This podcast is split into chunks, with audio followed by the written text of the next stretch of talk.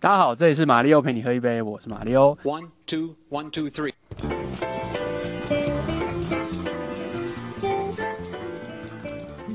我们今天呢要来聊一聊台湾的音乐酒吧啊，不知道你有没有去过音乐酒吧呢？你对觉得音乐酒吧的定义是什么？是酒吧里面播着摇滚、播着爵士，还是现场有 DJ 在打碟呢？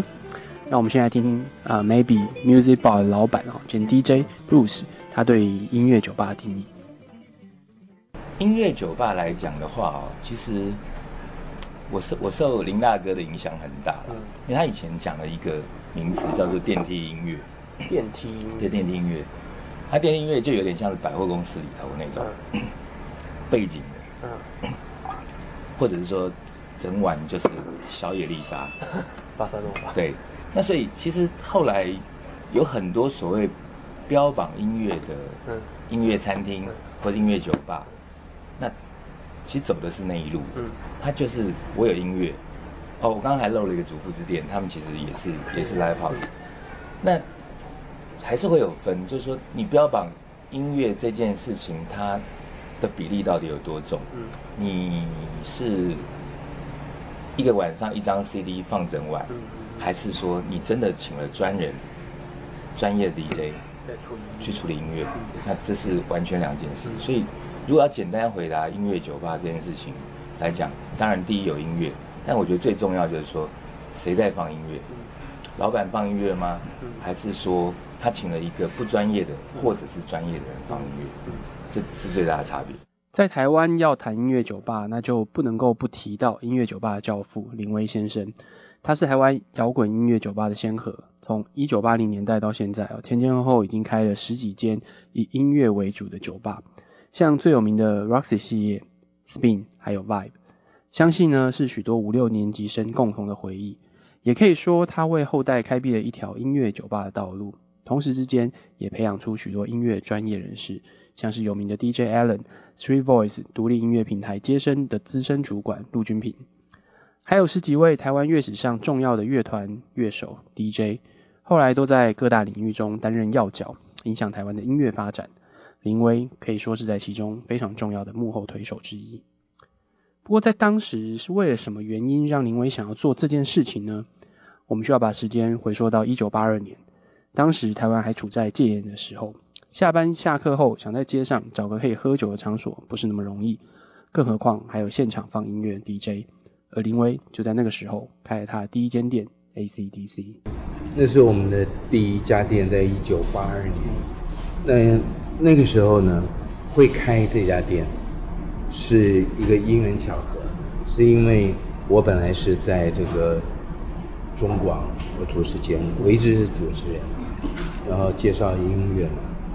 那时候可是广播就是嗯没听到就没听到就过去了。对对那我我空有一堆唱片啊、CD 啊什么，那个时候还没有 CD，那年代还没。有，一堆唱片，就很希望资讯，也很希望能够跟大家分享，所以我们就找了一个，我那时候在一九八八二年开这家店是很小，小小的一个在裤子道网楼上，嗯，很小的一个店面，我们只卖果汁、可乐，因为我根本不知道要卖酒。我们没有想要开趴，我们只是开一个，希望有个 DJ 台能够放音乐，让大家一起分享音乐的地方。林问说，他开店的动机很单纯，因为喜欢音乐，所以做音乐，然后分享音乐。因此，第一间以摇滚音乐为主的 ACDC 就这样开张了。原本 ACDC 呢是开在公馆水源市场附近，一年后搬迁到现在国语日报大楼那边。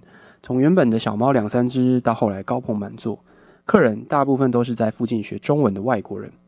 或许是因为摇滚乐的关系吧，让身处在异地的外国人有了家乡的感觉。刚开始我们经营的前一年，就是小猫两三只，但多半是我听众，他们听到消息来，那我们也没有卖酒，一直都是只卖可乐啊跟果汁。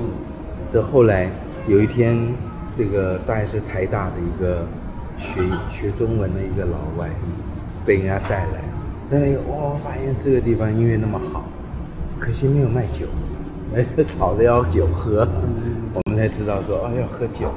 然后呢，他说下礼拜他要带同学来，希望我准备一点酒。啊，好，好，我就去那隔壁杂货店去搬酒。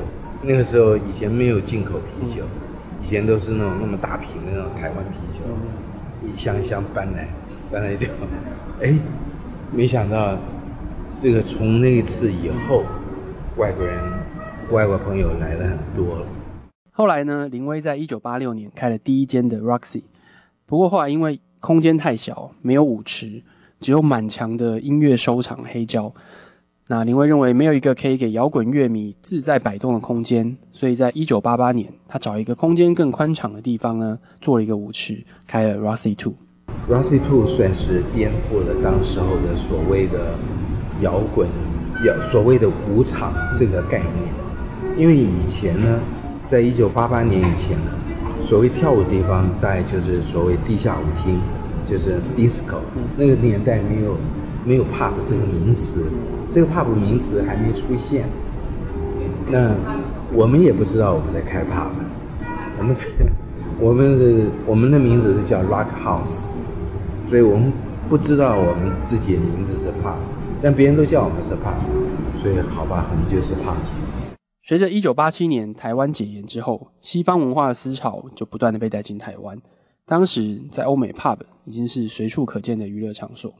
pub 本名是 public house，是有贩售酒精饮料、喝酒聚会的场所，在欧洲历史非常悠久，在英国、爱尔兰、加拿大。澳洲、纽西兰都是很常见的一个酒吧形态，也是当地社交活动的中心。甚至在十七世纪，还有人称呼 pub 是英格兰的心脏。以这样来看，当时林威所开的 Roxy，或者其实不只是 Roxy，而是从林威的第一间店 ACDC 到后来的 Fillmore、Spin 以及现在的 Roxy J 等等，的确都有 pub 的味道。那是一个很舒服听音乐的空间，现场有 DJ 放歌，有酒精饮料。有一群喜欢摇滚乐的朋友聚在一起，大家一起沉浸在摇滚音乐世界。是林威给了大家一个这么美好的空间，虽然他一开始并不知道自己开的原来就是 pub。我记得我那时候乐团嘛，那其实我们很土，而我们以为我们自己很厉害。然后我的吉他手就跟我说：“哎，我现在发现有个地方很猛，那个地方叫做 pub。”我说：“什么叫 pub？” 他说。就是一个你进去之后你会变外国人的地方。我说啊，那什么意思？他因为里面都老外啊。嗯后来那时候他他介绍我去了 Roxy，然后那时候进去之后真的很意外，觉得哇，真的我们变得好像是异类，然后里面都是外国人。Bruce 年轻的时候是 Roxy 的乐迷哦，受了 Roxy 不少的影响，曾经担任过电台 DJ，也曾经是广告人、媒体人。最后在二零零五年开了一间属于自己的音乐酒吧 Maybe Music Bar。对于许多摇滚乐迷来说，Roxy 就像是一座神圣的殿堂。林威拥有广播的背景，收藏着上千张的黑胶唱片，对音乐的爱好已经不是用兴趣可以形容。当时想跟林威学做 DJ 的人可不少，林威也用自己的专业培养出一批出色的 DJ。Roxy DJ 放的歌可是受到许多摇滚乐迷的崇拜。一般人所谓定义的 DJ，可能就是现在看到的那种。那个什么那个电音 party 那种 techno，然后这边又又又，那看他这边忙半天，呃，我们看到有些视频，他根本手没有碰到。对，那可是因为以前我因为由于我非常崇拜 Roxy 的 DJ，因为我们那时候就是真的是拿着一本笔记本，因为整晚呃整个下午或晚上都听不到几首熟的歌，然后。听到喜欢的就去问，然后问了之后就吃两个礼拜的泡面，然后去买几张 CD 回来做功课练功。虽然爱好摇滚乐迷的人不少，但在以往那个传统保守的年代，对于不懂摇滚乐的人来说，中间可是隔着一座很高大的墙，需要被推翻。而林威就像是一个勇者无惧的将军，即使是孤军奋战，也毫不退缩。其中一个原因，也因为街坊邻居对于爸的观念。Club 的观念是很非常负面，啊，所以会给我们会出给我们各样的难题。那除了零爷爷也包括顾客，因为顾客本身就不知道怎么玩吧，嗯他会会他会有很多种那种很奇怪的对应的一种那种方式出现啊！你回想三十年前，那真是不得了，那真是几乎好像自己觉得，时常觉得自己是一个罪犯，因为因为所有人都是这样对待你，你邻居是这样对待你，那警察他们公权力在手，他们他们也更更是借着公权力来压榨你、压迫你，他因为他们。他们是反映的，一方面他们自己的感觉，他们的感觉跟邻居的感觉，跟大家对于霸这件事情的感觉是一样的，很负面。所以包括包括执法单位给我们的压力是难以形容。嗯，那现在是慢慢，我是觉得好很多。慢慢慢慢现在。到了今年这两年，我感觉在这个方面，我感觉是越来越顺畅。就是说，大家不管是街坊邻居，对于爸，啊，不再会有酒吧，不再有那么太过于负面的，还是会有，但是程度上，我觉得已经好很多了。随着时代的进步，大家的想法也越来越开放，对于酒吧和夜店也不再是那么负面的印象。也因为社会不断的改变，以前原本音乐酒吧只有少数几家，大家能够选择的并不多。不过九零年代后，全台北的音乐酒吧百花齐放，各种各样的音乐酒吧都出来了，有流行音乐的，有电音的，有唱现场的。但是当时新义区还没有像现在这么蓬勃发展，最热闹的大概是忠孝东路和安和路那一带。忠孝东路那边走的是比较时髦的路线。安和路那边发展出来比较像是 lounge bar，比较安静、标榜品味的。那文青气息比较重的南区，也就是 Roxy 所在地，就慢慢的式微了。安和路跟东区那一挂人，他们其实是交流的。嗯因为不不只是以地域上来分啦，还包含说，呃，职业别、消费形态，然后音乐对他们的意义而言，严格来说，对我而言。对我来讲，我觉得他们觉得音乐是一个帮衬的东西，他们觉得就是背景音乐嗨开心。而往南区那边那那几家店的人，可能就是会非常在意说，你这家店是在放什么歌？摇滚吧，你这边给我放电音，我就背叛你了。我觉得这个不对，所以后来南区就会比较示威，因为要营运嘛。你要营运，我一直在这边坚持老摇滚，可是。老的人他会纷纷陨落啊，然后会年纪大了喝不动啦等等的，所以南区后来是缩小的，对，然后东区变大，变大之后，然后后来再加上后来信义区又崛崛起，所以这整个就串联起来，大概的情况是这样子。除此之外，加上后起之秀的崛起，当时受到 Roxy 熏陶的年轻人也慢慢长大了，许多人心里都怀抱着一个摇滚梦，纷纷出来开了自己的 bar。像 Bruce 就在二零零五年开了一间属于自己的 Maybe Music Bar，以冷调性的 Lounge Bar 形式，七零八零年代的摇滚乐融合一些巴拉歌，当做音乐的主轴，自己就是 DJ。Bruce 对摇滚乐的爱好程度也是非常惊人，黑胶唱片的收藏也有五千多张。除了年轻时候受到 Roxy DJ 的影响之外，Bruce 长时间对播放音乐的磨练和品味，也让 Maybe 音乐。受到非常多乐迷的喜爱和欣赏。其实会有一些事件呢，那当然我们也不是崇洋媚外，但是因为以摇滚乐来讲，因为我们还是主要以西洋的摇滚乐为主。那当真的是有老外跑来跟我讲说，因为点了歌，就是非常感动，然后说你哪里长大的？你为什么会听这些音乐？那当然我会回答他说，你可能认识的台湾听摇滚乐的人。没那么多，其实厉害的人真的很多，那当然还是少数中的少数。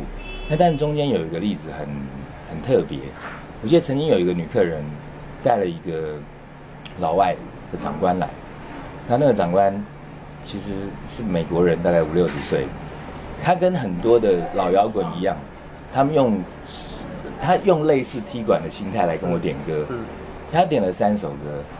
他点了三首歌，他一开始其实开了很贵的酒，然后并不是有点不屑一顾。他因为介绍他来的人可能会说这边很厉害，那他觉得你们亚洲人你是能多厉害的，而且他可能觉得他很厉害。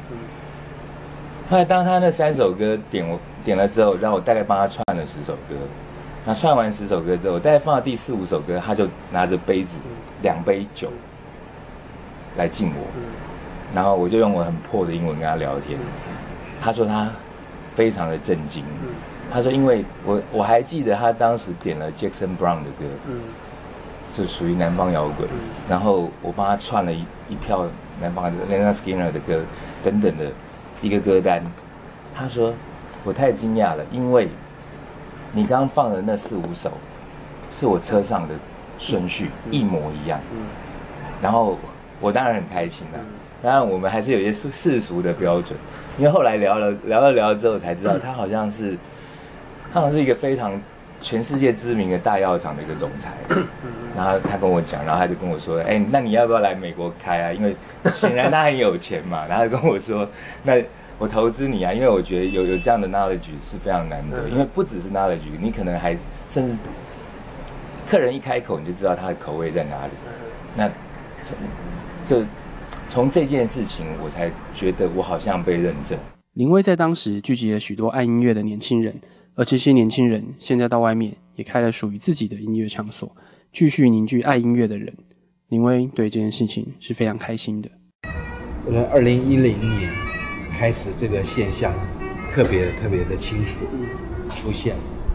呃，当然，他们的出现等于就像 Rossi 的开了花朵，嗯，散出去，就像是还是跟一九九六年 Russ 一样，我们是一朵花朵，慢慢慢慢的散播了这个种子出去，越来越多。我觉得这现象真的好，非常好。这个让呃更多年轻人他们有自己的归属的地方，那我们也必须，我们还是要生存嘛，我们也必须要能够，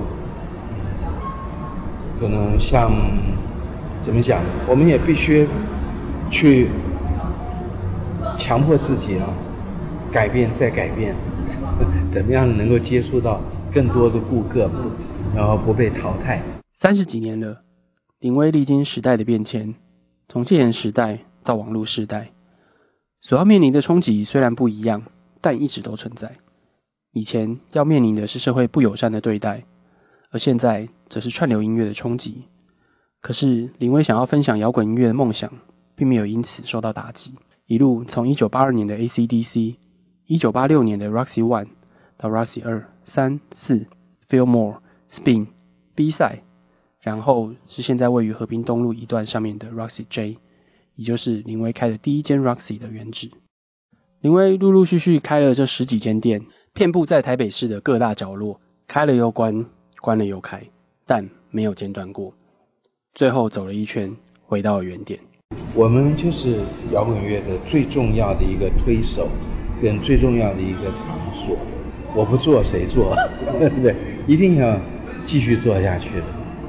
不知道你是否也曾是 Roxy 摇滚乐迷里面的其中一份子？是否也曾在林威其中一间店中，随着摇滚的音乐节奏舞动？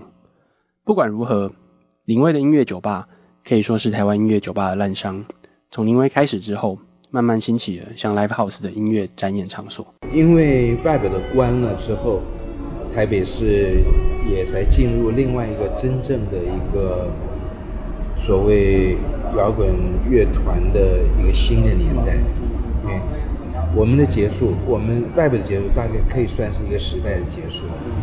然后开始了有 The War Legacy 啊，他们就是在我们结束之后，地下社会 The War Legacy 都慢慢的在我们 Vibe 结束之后，呃一两年之内慢慢的兴起。